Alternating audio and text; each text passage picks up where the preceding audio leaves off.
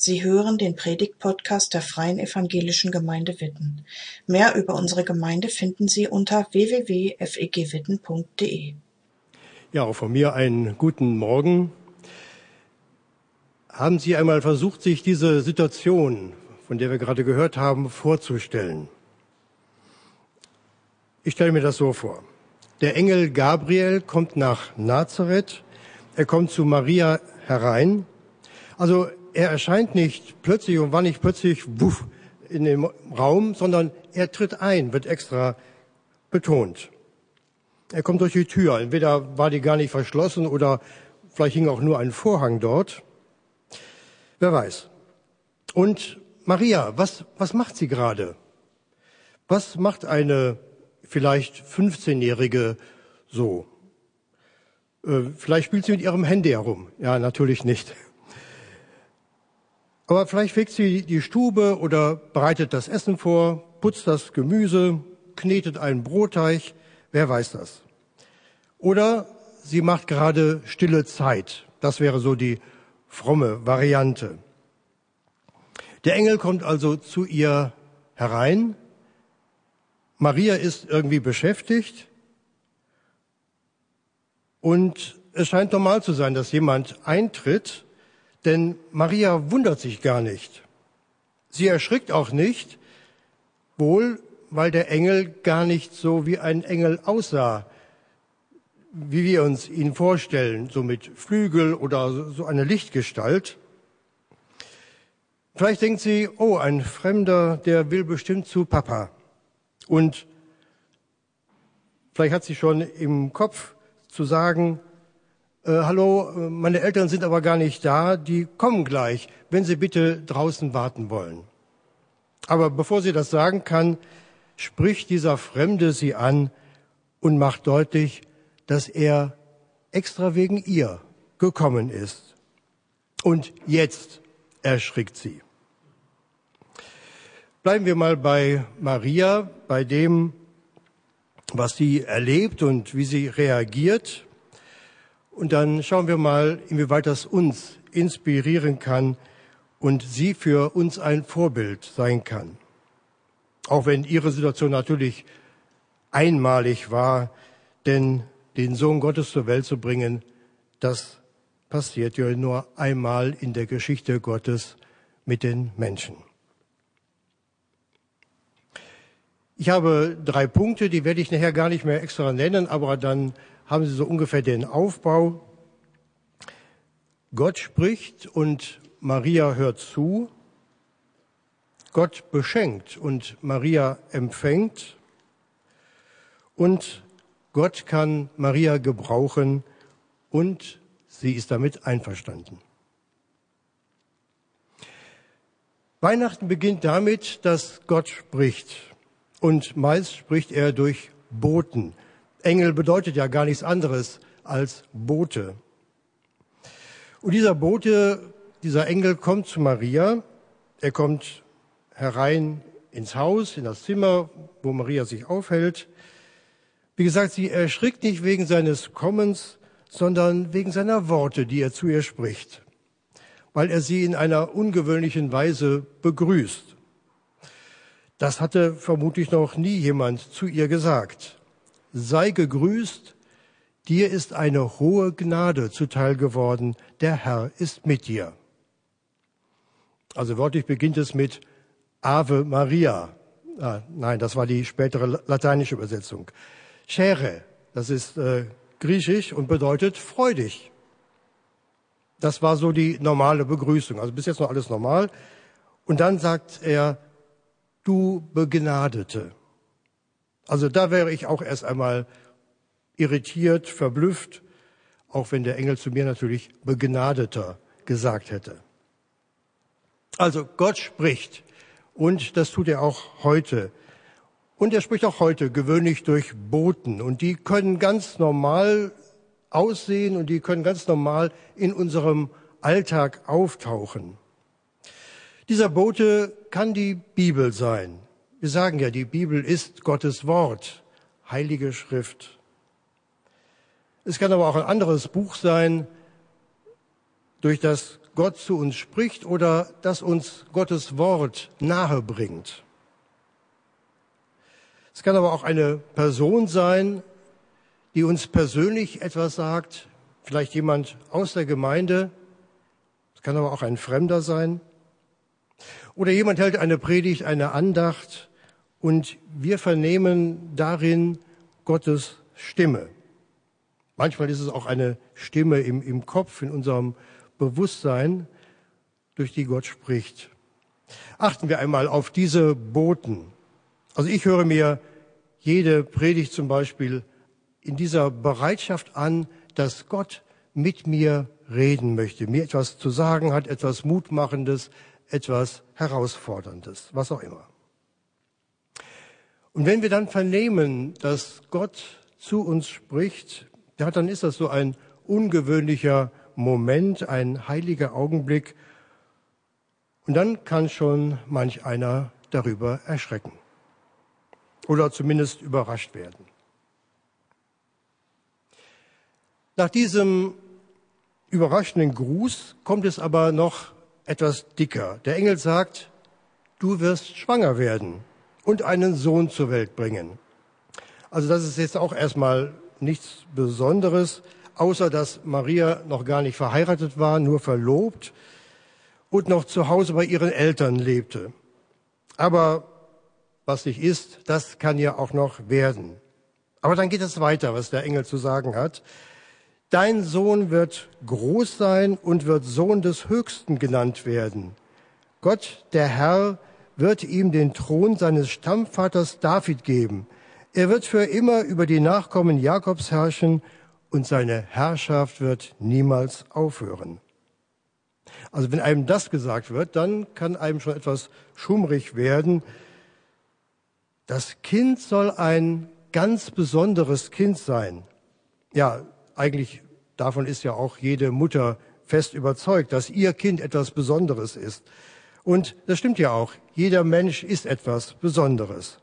Aber gleich der Sohn Gottes, das ist schon heftig für eine unverheiratete junge jüdische Frau in dem Städtchen Nazareth in Galiläa. Wir können uns fragen, ja, welche Voraussetzungen bringt Maria eigentlich mit, dass ihr so etwas Einmaliges widerfahren soll? Vielleicht hat sich Maria das auch selbst gefragt.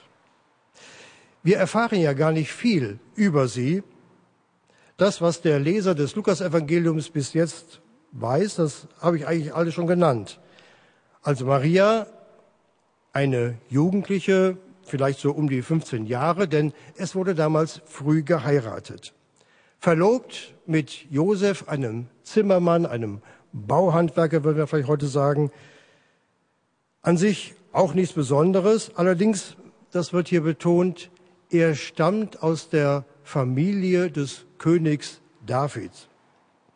Er ist also ein Ur-Ur-Ur-Ur-Ur-Ur-Ur-Ur-Urenkel von David, der etwa tausend Jahre früher gelebt hat.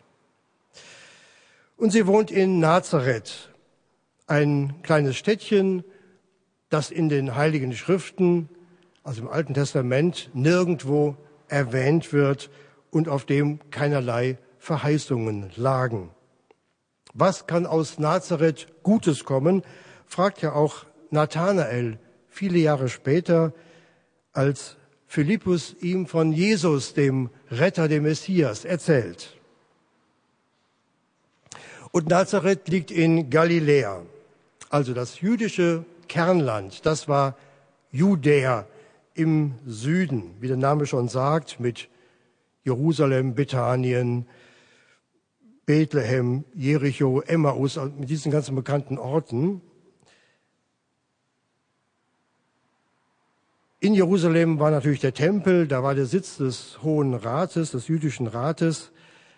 Und Galiläa im Norden, das war so eine Gegend mit einer Mischbevölkerung, so eine Multikulti-Gegend.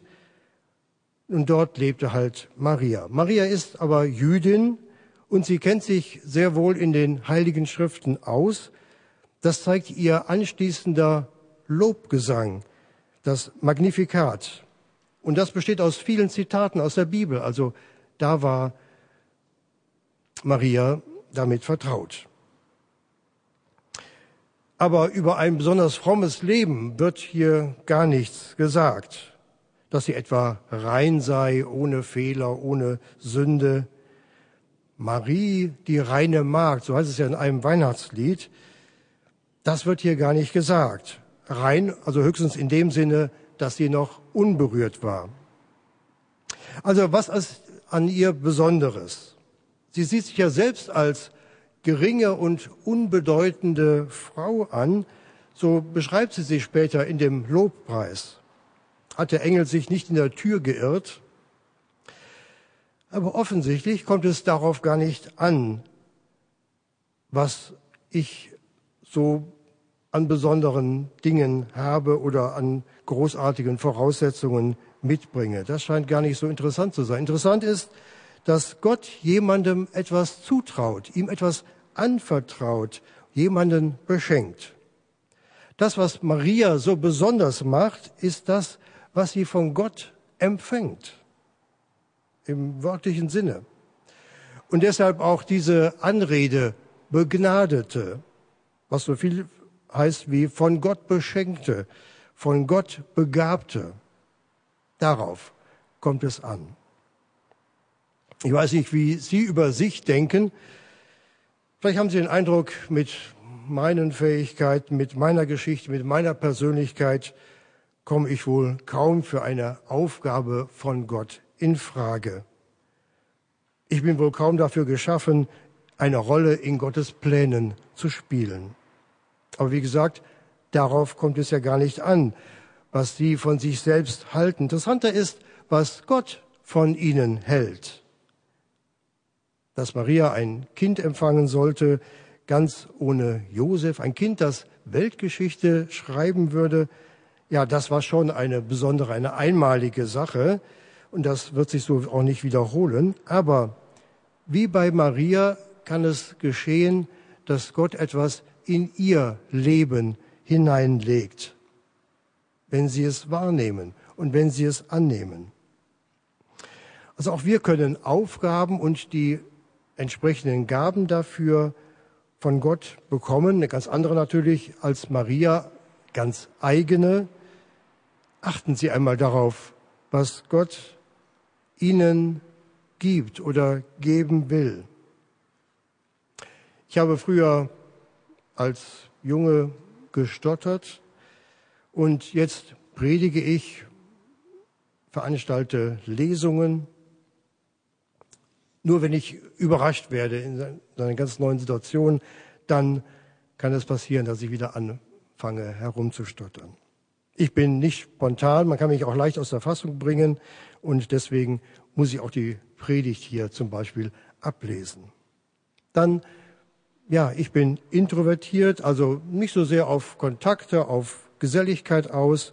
Ich rede nicht viel, aber auch das kann Gott wohl gebrauchen. Manche meinen, ich sei ein guter Zuhörer. Sie müssen also nichts Besonderes sein, damit Gott sie gebrauchen kann. Das Besondere ist, dass Gott sie gebrauchen will, dass er sie begaben, dass er sie beschenken möchte auf Gottes Tun, auf seine Gaben, auf sein Gnadengeschenk kommt es an. Und das hat auch mit dem Alter gar nichts zu tun. Das Schönste, das Beeindruckendste ist allerdings der letzte Satz, der vorletzte Satz unserer Geschichte, nämlich die Antwort von Maria. Ich bin die Dienerin des Herrn. Was du gesagt hast, soll mit mir geschehen. Ich finde, das ist in zweierlei Hinsicht beeindruckend. Einmal, Gott stülpt einem die Dinge nicht einfach so über. Er zwingt nicht, er lässt die Wahl. Er erwartet eine Reaktion.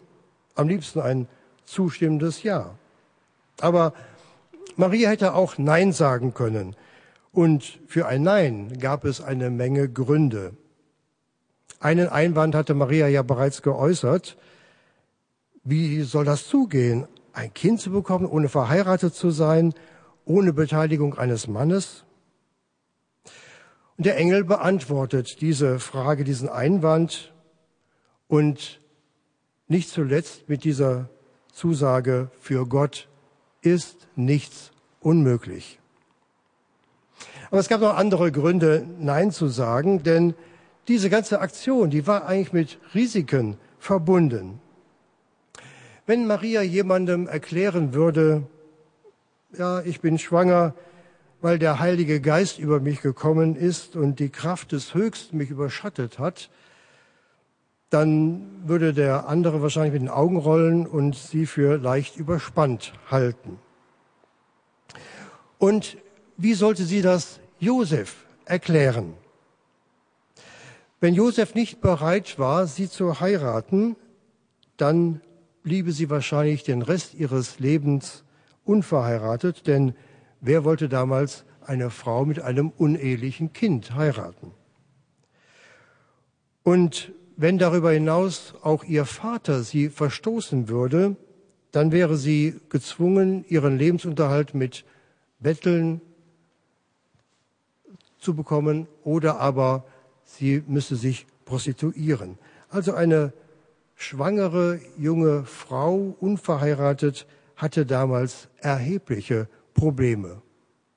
Und vielleicht ist es heute manchmal auch gar nicht so viel anders. Also was denkt sich Gott eigentlich dabei, ihr so etwas zuzumuten? Und dann kommt das zweite beeindruckende.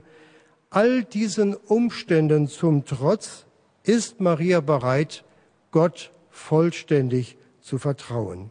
Wie auch immer die Geschichte weitergehen würde, sie würde gut ausgehen. Es würde ein guter Weg sein, Natürlich hat Maria keine Ahnung, was die Zukunft bringen wird, so wenig wie wir in die Zukunft sehen können. Wir wissen noch nicht mal, wie lange der Lockdown anhalten wird, ob wir danach wieder irgendwie normal leben können oder ob überhaupt und wann. Niemand weiß wirklich, welche Folgen die eine oder die andere Entscheidung hat sowohl was die Ausbreitung des Virus angeht, als auch die Wirtschaft, die private Existenz eines Einzelnen, welche Schäden entstehen, was Gutes dabei herauskommt, wer weiß das alles. Aber Maria ist davon überzeugt, es wird richtig sein, egal was kommen mag. Und sie lässt sich auf die Worte des Engels ein. Trotz der schwierigen Bedingungen würde sie ein Kind zur Welt bringen, das den Lauf der Weltgeschichte entscheidend verändern würde. Das können wir also von Maria lernen, nicht nur auf Gottes Stimme hören, nicht nur entdecken, was er bereits in unser Leben hineingelegt hat, sondern diese Gaben und die damit verbundenen Aufgaben auch annehmen. Einverstanden sein auch wenn das Erwartete vielleicht eine Zumutung darstellen würde. Es ist ja manches in unserem Leben uns einfach vorgesetzt oder vorgegeben, ohne dass wir viel daran ändern können. Wahrscheinlich mehr, als wir selbst geplant haben oder uns selbst ausgesucht haben. Und dann taucht die Frage auf, ja, ist das jetzt Gottes Wille? Ist das Gottes Weg mit uns? Sollen wir dagegen aufbegehren oder sollen wir es annehmen, es uns zu eigen machen? Im Moment ist der Lockdown eine ziemliche Zumutung für Künstler, für Selbstständige, für Geschäftsleute, für Familien mit Kindern, für Alleinerziehende, für Menschen im Gesundheitswesen. Aber nicht zuletzt auch für die christliche Gemeinde, die ja eigentlich auf Gemeinschaft angelegt ist und wir müssen jetzt Abstand halten. Präsenzgottesdienste fallen zurzeit weitgehend aus. Und da ist die Frage, wie gehen wir damit um? Was bedeutet das für mich? Was ist die beste Lösung, die wir herstellen können? Was will Gott von mir? Kann er zum Beispiel wollen, dass ich jetzt ausweiche und irgendwo Urlaub mache, wo es keinen Lockdown gibt? Wie ist es denn, wenn ich wieder zurückkomme? Und ist der Sinn nicht vielmehr der, dass wir einfach Kontakte vermeiden. Meine Mutter ist hier in Witten im Altersheim. Sie ist seit dem Sommer allein, weil mein Vater gestorben ist und wir haben sie von Leverkusen hier nach Witten geholt, damit wir näher dran sind, sie auch häufiger besuchen können und nicht so viel Zeit auf der Autobahn verbringen müssen. Und jetzt gab es in dem Altersheim drei Tote wegen Corona. Und da tauchen eben diese Fragen auf, wie oft dürfen wir sie besuchen? Wie sehr müssen wir uns auch von anderen Menschen fernhalten, um die Mutter und das Personal nicht zu gefährden? Da bitten wir auch Gott, uns einen guten Weg zu zeigen. Es gibt andere Zumutungen, anderes, was uns vorgesetzt wird, Pflege von Angehörigen, Unterstützung von erwachsenen Kindern, die das noch brauchen, ein Berufswechsel, Mitarbeit in der Gemeinde, Unterstützung von Hilfswerken und so weiter. Wenn Gott uns dazu aufruft, dann gibt er auch die Möglichkeiten, die Fähigkeiten dazu und es wird ein guter Weg. Uns wird ja immer wieder gesagt, wir sollen auf uns selbst hören, auf unseren Körper hören. Ja, das ist auch nicht schlecht, aber noch wichtiger ist es eigentlich, auf Gott zu hören, auf seine Stimme zu achten. Wichtig ist nicht nur auf sich selbst zu sehen, auf die eigene Bedeutung, das eigene Vermögen, sondern darauf, was Gott in unser Leben hineingeben will und was er durch sie tun kann und tun will und ihnen vielleicht auch zumutet. Und wichtig ist, dass sie nicht halbherzig Gott folgen, sondern ihm ein ganzes Ja schenken. Maria war nichts Besonderes, eine Maria unter vielen. Aber dadurch, dass sie auf Gottes Stimme hörte, dass sie sein Geschenk annahm, dass sie seinen Worten vertraute und einverstanden war mit Gottes Plan, wurde sie zu etwas ganz Besonderem. Und wir denken noch heute an sie und sprechen über sie und lesen von ihr. Sie bringt Gottes Sohn zur Welt, der diese verlorene Welt retten will, um Frieden zu bringen, um Menschen mit Gott zu verbinden. Und diese Botschaft des Friedens und der Gnade Gottes hat ja auch uns erreicht. 2000 Jahre später und in einer ganz anderen Zeit, ganz anderen Kultur, ganz anderen Gesellschaft. Und das alles auch unter Mitwirkung dieser unbedeutenden jungen Frau in der galiläischen Provinz. Und auch sie dürfen ein Teil von Gottes Geschichte werden, indem sie auf Gott hören, sich beschenken lassen mit Gaben und Aufgaben und sich auf dieses Abenteuer einfach einlassen. Amen.